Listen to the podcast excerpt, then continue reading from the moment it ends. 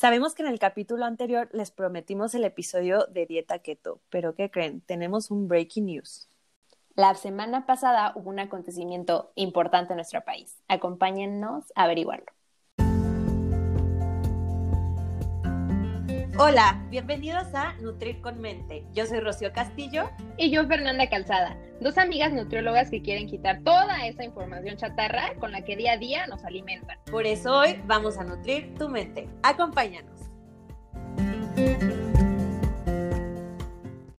Bueno, pues bienvenidos a un episodio más. Eh, ahora con un tema que hace unos días fue noticia, una noticia muy pues eh, importante, muy importante para los nutriólogos, pero más importante considero yo para México, ¿no crees, amiga?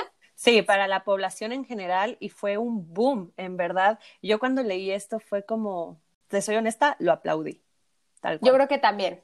Yo creo que yo también, y aunque sí vamos a sonar un poco controversiales por todo lo que gira en torno a este tema, pero pues sí, indudablemente eh, también lo aplaudí. y vamos a, vamos a contar, ¿a qué nos referimos? ¿Cuál es la noticia de la que estamos hablando? Pues básicamente y a grandes rasgos, México tiene el primer estado que prohíbe la venta de productos chatarra a los niños y ese estado es Oaxaca.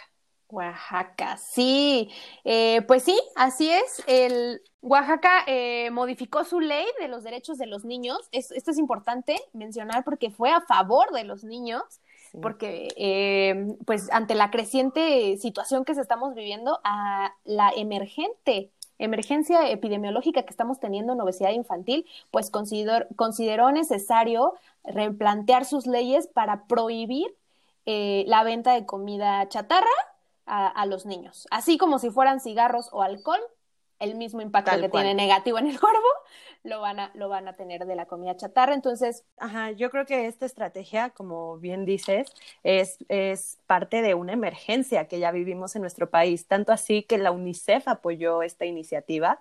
Este, y bueno, básicamente va a haber sanciones, multas e incluso cárcel a las personas que se, se descubran vendiendo este tipo de productos a menores de edad. Entonces, sí es, como tú dices, Fer, un tema igual que eh, la venta de cigarros, igual que la venta de alcohol, y al final del día, nada más porque vemos unas papitas y que un tigre bonito nos la está vendiendo en el empaque, creemos que no causa tanto daño, pero pues nosotros los nutriólogos los consideramos como veneno embotellado. Sí, sí, la verdad es que, y, y mis familiares y amigos no van a dejar mentir, pero yo eh, la Coca-Cola, que la veo en un botecito de color negro, o sea, no tiene otro nombre y no tiene otra forma de ser que, que, veneno, lo siento. Aunque no nos gusta satanizar alimentos, en este caso creo que hay de alimentos a alimentos y, y bueno, los productos industrializados, los productos chatarra, pues tenemos que tener cuidado con ellos. Sí, sabes algo que me llamó muchísimo la atención, que bueno, se aprobó esta ley por eh, 31 votos a favor fue mayoría, y, pero se aprobó, eh, alrededor había manifestaciones, había muchísimos movimientos por parte de eh, las personas que tienen tiendas de abarrotes, por parte de empresarios, etcétera. Entonces, aquí, esta reacción por parte de los comerciantes sí se entiende, pero a la vez nos están dando la razón de que es tan fuerte el, o tan grande el consumo de este tipo de productos que de una u otra forma les va a perjudicar a sus negocios pero estamos hablando de que lo están consumiendo nuestros niños. Sí, efectivamente. Yo, eh, bueno, sí es algo entendible por la parte económica del país, pero bueno, a fin de cuentas, eh, sabemos también que el 5% del Poder Interno Bruto de México se va destinado a todo el tratamiento y comorbilidades de la obesidad. Entonces, también es un gasto fuertísimo el que tiene anualmente eh, México en, en, temas de salud, en este tema, ¿no? Precisamente. Sí, por ejemplo, en 2017 eh, la Secretaría de Salud declaró que se gastó aproximadamente 240 mil millones de pesos en temas de obesidad. Y ahí se estimaba en ese entonces que para el 2023 llegaríamos hasta los 272 mil millones eh, de pesos gastados y que se iba a aumentar en seis años el 13%. Eso es demasiado, o sea, es un gasto muy grande el que le está generando este, este tema de salud, este conflicto de salud a nuestro país. Y más que el dinero, yo me pongo a pensar en todas las familias que están sufriendo por tener alguna patología de esta o alguna enfermedad de esta, porque no es solo el dinero, no es solo consume, no consume que la ley, sino fuera de estas estadísticas hay personas que lo están padeciendo. Sí, y la verdad es que no son patologías sencillas, digo, lo de menos es la obesidad, pero todo lo que conlleva eh, los problemas, ¿no? Eh, un paciente o un tener, tener, un paciente, tener un familiar con diabetes, con insuficiencia renal, pues es un gasto emocional, digo, más que un gasto monetario, pues es también un desgaste emocional muy fuerte. Entonces, creo que sí es una estrategia, pues, fuerte que tiene que, que, que implementó el país, el, el, perdón, el Estado, pero era necesaria. Tienes toda la razón, Fer, no es nada sencillo eh, vivir esto, pero bueno, ahora sí, vámonos a lo que, híjole, a lo que nos tiene bien emocionadas, ¿sí o no, Fer? A ver, tú, a ver. Tú, ¿Tú qué opinas? ¿Es una buena estrategia? ¿Es una mala estrategia? Sí, no, ¿por qué? ¿Pros, contras? Cuéntanoslo todo. Mira, yo considero que es una estrategia necesaria o sea, ya estamos en un punto en el que teníamos que actuar eh, drásticamente. Creo uh -huh. que, como ya lo mencioné, es una, eh, una emergencia epidemiológica la que estamos viviendo como país y creo que el impacto del ambiente obes obesigénico que vivimos y que viven nuestros niños ya tenía que ponerse un alto totalmente. Sin embargo, también considero que de nada va a funcionar esta estrategia por sí sola. Es. Tiene que ir de la mano con una educación, con una alfabetización en temas de nutrición. Entonces, es buena, sí, pero no, es lo, no lo es todo. Sí, concuerdo 100% contigo. Sí creo que era una estrategia completamente necesaria porque era lo que platicábamos antes de grabar el podcast. Ahora sí que diciéndolo de otra forma, ya son nuestras patadas de ahogado, ¿no? Porque somos el número uno en obesidad infantil y justamente sentí esa fuerza antes, eh, o sea, lo fuerte que es este número, este lugar a nivel mundial, porque antes de grabar el podcast le dije a Fer, o sea, ¿cuántos países hay en el mundo y somos el número uno. Sí, ¿te das cuenta? fue como un ahí shock. fue como un shock, sí. como que dije, no es posible, o sea, sí, sí, obviamente nosotras como nutriólogas dimensionábamos la gravedad del asunto, pero en esa frasecita que dije fue así como de, no, estamos, pero muy mal, y ya era algo muy necesario, se hacía o se hacía, ¿no? Digo, apenas ahorita es el primer estado que lo hace, pero probablemente eh, en tiempos futuros otros estados empiecen a implementarlos. Que sí, muy bien lo dices, Fer.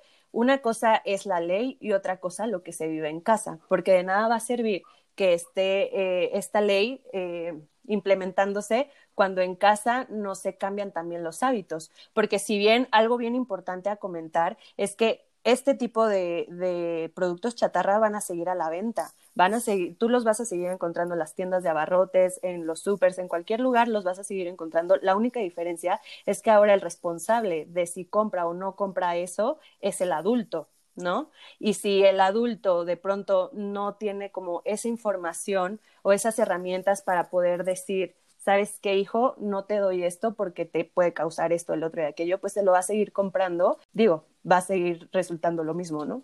Sí, claro. Y mira, yo aquí considero que no hay papá, o sea, yo, yo digo que no hay papá que quiera enfermar a su hijo. Sin embargo, claro. pues lo desconoce. O sea, si yo como mamá no tengo tiempo de preparar una sopa, una sopita casera y veo que en la mercadotecnia me venden una sopa de vasito instantánea adicionada con vitaminas y demás, pues yo le creo y se lo doy sí. a mi hijo, ¿no? Pero, claro. pero bueno, de eso no se trata. Entonces, yo creo que si no hay educación nutricional, pues de nada van a, van a servir estas, estas estrategias, así como el nuevo etiquetado, que también es otro tema, pero bueno, eh, uh -huh. estas estrategias tienen que ir de la mano de educación nutricional. Sí, de mucha conciencia por parte de la población y era lo que platicábamos con Fer. Este, es bien importante que haya disposición por parte de todos, por parte del gobierno, por parte de los profesionistas de salud y también por parte de la población, pues ahora sí que hacer conciencia, ¿no? A ayudarnos entre todos porque este es un tema que nos perjudica a todos. Ya vimos la parte económica, ya vimos la parte de las enfermedades. De verdad, queremos un país muchísimo más sano y un país muchísimo más sano es un país que va para arriba y va a crecer. Ok, y algo muy importante que también queremos recordar y destacar mucho es que siempre hemos estado a favor de que no hay alimentos prohibidos y que esta ley pudiera parecer prohibitiva, pero considero que es más para tener un control, porque obviamente lo que consume el niño va a ser lo que está a su alcance. Entonces, si a su alcance está un, eh, una, bueno, que ahora la industria ya no está haciendo como que paquetitos de galletas, sino que tiene un paquete de galletas enorme en su casa, pues es lo que va a preferir y es lo que va, va a poder este, consumir. Completamente, sí. Eh, y sí queremos aclarar esta postura porque siempre les hemos dicho que lo importante es vivir en equilibrio.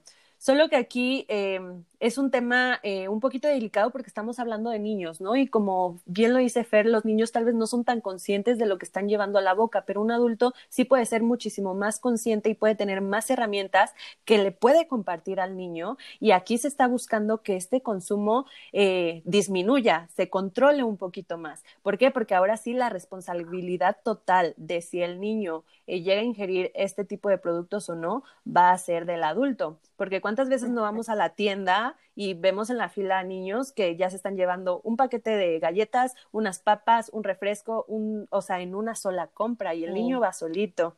Era su consumo, o sea, es el consumo diario de los niños. O sea, decimos, claro que se vale y por eso no es como que va, o sea, que esté prohibida de por vida, pero se vale en una reunión que el padre le diga, bueno, es una fiesta, se vale, es una reunión, se vale, ten, pero que no sea de consumo diario. 80% de los niños en México consume más azúcar de los límites que están declarados por la OMS. Esto es muchísimo. Sí, este es un dato alarmante. También estábamos viendo que menos del 50% de los niños consumen frutas. Entonces, imagínense, está disparado el consumo de azúcar, está disminuido el consumo de, frutas, vitaminas, minerales y demás. Sí, claro. está... Sí, claro, porque el consumo de estos alimentos, pues el paladar, obviamente ya no les van a gustar las frutas y las verduras si están consumiendo eh, alimentos muy ricos en azúcar y muy ricos en grasas y demás eh, que no aportan nada, ¿no? Entonces, obviamente el niño va a preferir lo que le gusta porque no es consciente. Claro, y tocas algo muy importante, el tema del paladar es algo que eh, muchas veces no volteamos a ver, pero los padres eh, educan el paladar de los niños. Entonces, si, si, le empezamos a dar este tipo de productos eh, cada vez más seguido, más seguido, obviamente la preferencia del niño va a ser inclinada a eso, a ese tipo de productos. Entonces, sí hay una responsabilidad muy grande por parte del padre eh, en la alimentación del, del niño desde que nace. ¿Por qué? Porque desde que nace estamos educando al paladar de nuestro niño y a qué va a preferir más o no. Cuando le damos papillas azucaradas, claro que de, niño más grande y de adulto siempre va a preferir todo lo dulce. ¿Por qué? Porque desde, desde niño se educó su paladar de esa forma.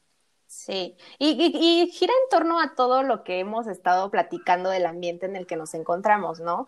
Por ejemplo, y, de la desinformación que tenemos. Yo me acuerdo que cuando era niña en mi casa la cena habitual era cereal con leche y yo creo que mi mamá estaba fascinada porque decía, bueno, fortificada con eh, no sé cuántas vitaminas, con no sé cuántos este, minerales, una cena perfectamente para mi hija, ¿no? Y eso es lo que, y eso es lo que vas creciendo. O sea, ¿cuántos no eh, crecimos con la idea de que un danonino, o sea, me va a hacer grande, me va a ayudar a, a, crecer y demás. Y bueno, cantidad de azúcar tremenda, ¿no? Sí, ¿cuántos memes no vemos ahí en redes de los que medimos menos de 1,50 es porque no nos dieron danonino o cosas así? Exacto. Que, yo digo, pues sí, o sea, a mí sí me daban danonino, pero no lo consumía porque no me gustaba, ¿sabes? Pero sí, sí, me, sí me lo mandaban en el kinder, o sea, sí, sí es un tema, híjole, que la nutrición debemos de hacer conciencia que es importante en todas las etapas de la vida, o sea, desde el día uno que nacemos hasta nuestro último día. Literal, suena muy drástico, pero es así. Sí, por eso estrategia, por eso esta estrategia me parece buena, porque va encaminado a las generaciones más pequeñas, es que me parece que es en donde tenemos que impactar primero, porque ahí se crean los hábitos porque en la infancia se crean los hábitos. Sí, ya, ya cuando uno es adulto, eh, ¿cuántas veces no hemos escuchado de que es que ya cuando uno es grande es un poquito más difícil eh, cambiar ciertos hábitos? Y sí, la realidad es que sí, si, si vienes eh, con muchos años atrás con ciertos hábitos, e incluso si desde niñito te acostumbraron así, ya de grande es un poco difícil quitar ese tipo de hábitos. No es imposible, pero claro que te va a costar muchísimo más trabajo que un niño que creció con cierto tipo de hábitos más saludables pues va a tener una vida adulta también muchísimo más saludable. Y con este tema de, de la nutrición en las etapas de la vida, hay algo que me llama también muchísimo la atención. No sé si a ti, Fer, te han llegado a preguntar eh, en consulta, eh, no sé, que va una madre de familia o un padre de familia, de ¿y a qué edad podría traer a mi niño con usted? Porque, no sé, tiene eh, 11 años y pues apenas está en crecimiento, entonces no sé si me espero a que cumpla 18 años para llevarlo al nutriólogo. Yo así como que, híjole, me infarto, sí. revivo, me vuelvo a infartar y ya. Otra sí, como si la, nutrición empezara, como si saber, o los buenos hábitos o el estilo de vida saludable empezara ya, ya que crezca, ¿no? Ajá, sí, cuando literal la nutrición es para crecer.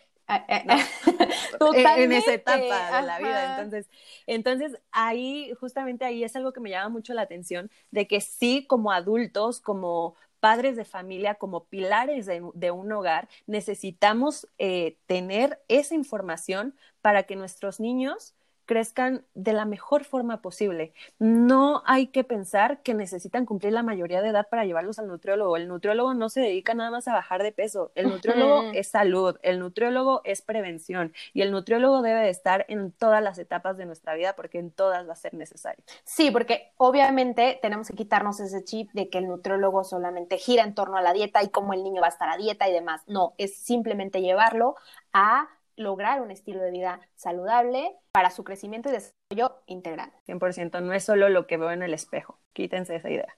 Y bueno, ya para ir cerrando un poquito, sí, consideramos que es una buena estrategia, pero siempre y cuando vaya de la mano de la educación de los padres. ¿No crees, amiga? Sí, fíjate que quiero contar una anécdota, yo siempre con mis anécdotas ¿Me dejas? Échatela, claro que sí, por favor. bueno, en realidad es una anécdota de mi mamá que me la voy a piratear.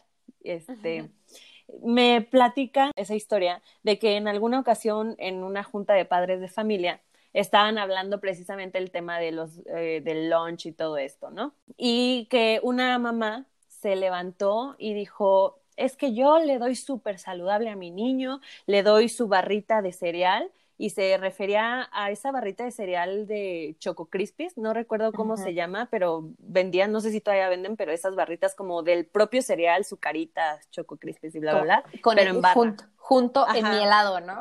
en mi helado, sí, no sé cómo, que le daba de lunch esa, esas barritas, unas salchichas asadas, eh, un jugo, no me acuerdo si era X la marca, ¿no? Pero era un jugo industrial.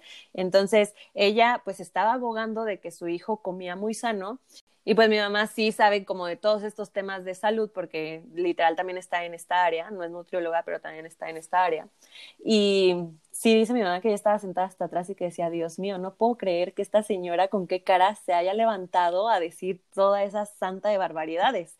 Y es cuando dices, es que sí, al final del día eh, todo radica también muchísimo en la educación. Sí, porque yo lo creo, o sea, te aseguro que la señora creía que el jugo tenía vitaminas, que la barrita era de cereal, o sea, y las salchichas. Y, y que como tú dices, ajá, y como tú dices, no es tanto su culpa, porque al final del día es lo que te están vendiendo, ¿no? Es, eh, pero también tenemos que ser bien conscientes de que es un juego de mercadotecnia muy cañón y que si ya tenemos unos hijos, pues tenemos hijos, pues tenemos que estar como que al 100% con toda esta información porque eh, es la herencia que le vamos a dejar a ellos, ¿no? Fuera de algo material, creo que lo mejor que le podemos dejar a nuestros hijos son los valores y los hábitos. Totalmente.